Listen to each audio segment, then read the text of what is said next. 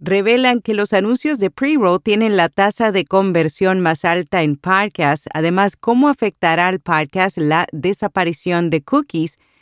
Y discutimos las ventajas de las multiplataformas para podcasters. Yo soy Araceli Rivera. Bienvenido a Notipod hoy.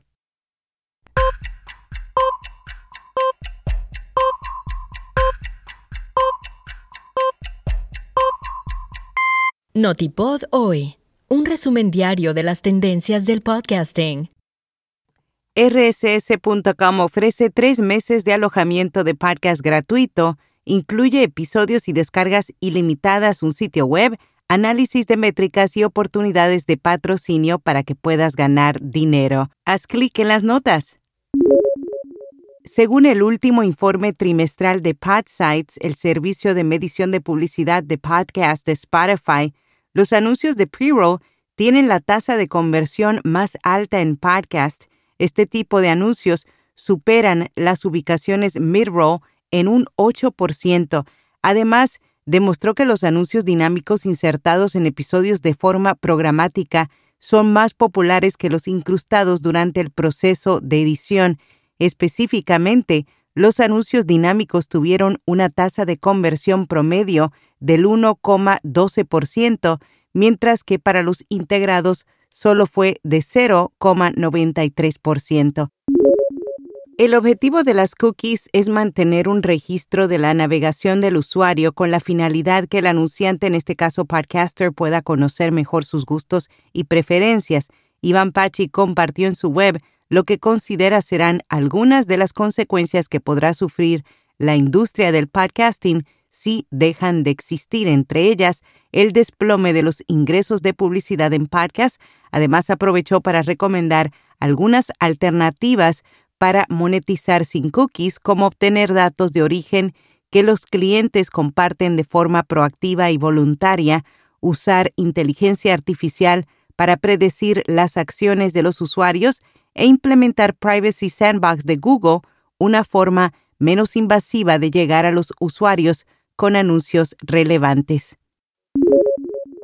Kurt Coffer del medio Arage afirma que una de las estrategias clave de crecimiento y monetización para los creadores siempre ha sido la multiplataforma. Expandir sus huellas a otras plataformas les permite mostrar su creatividad de nuevas maneras y llegar a audiencias cada vez mayores, por lo tanto, no sorprende que algunos de los podcasters hayan decidido expandirse a TikTok y YouTube y a brindar a su audiencia actual una nueva y sencilla mirada a su vida cotidiana.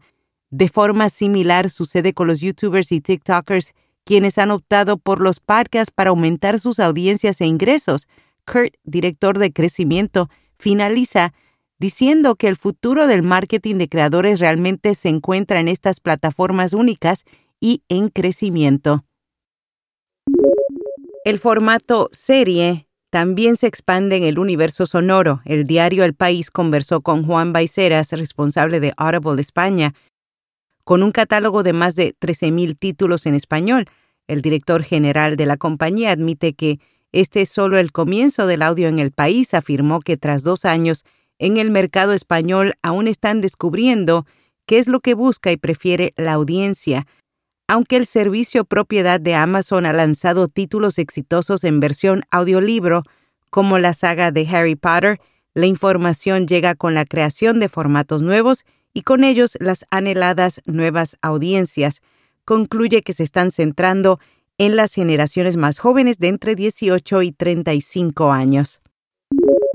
Encuesta señala que el verdadero poder de los podcasts está en el contenido nicho. En los últimos meses, podcasters han lamentado el hecho de que no se han producido grandes espectáculos en el medio. Ahora, un nuevo estudio realizado por Signal Hill Insights sugiere que es el atractivo nicho de los podcasts lo que está detrás de la falta de éxitos, aunque ofrece otras ventajas. A través de una encuesta aplicada a 416 oyentes canadienses, se conoció que el 45% de ellos se inclinó por parques atractivos personalmente en comparación con el 17% que optó por programas populares.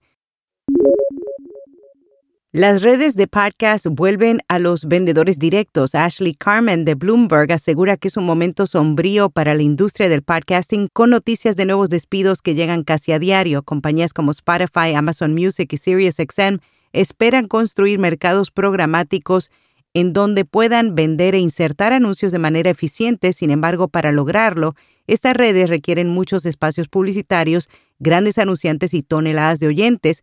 Por el momento, Dos de estos tres factores parecen estar funcionando bien, pero con tanto dinero invertido las partes interesadas quieren ver resultados tangibles, especialmente con una economía cada vez más ajustada.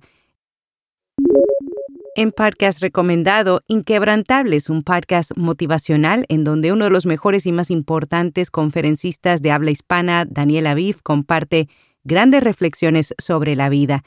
En capítulos de solo unos cuantos minutos, él aborda todo tipo de situaciones de la vida diaria con el objetivo de dejar un mensaje positivo a sus oyentes. Y hasta aquí, no tipo doy. ¿Quieres anunciarte en este podcast o nuestra newsletter diaria? Envíanos un email a contacto arroba Será hasta mañana.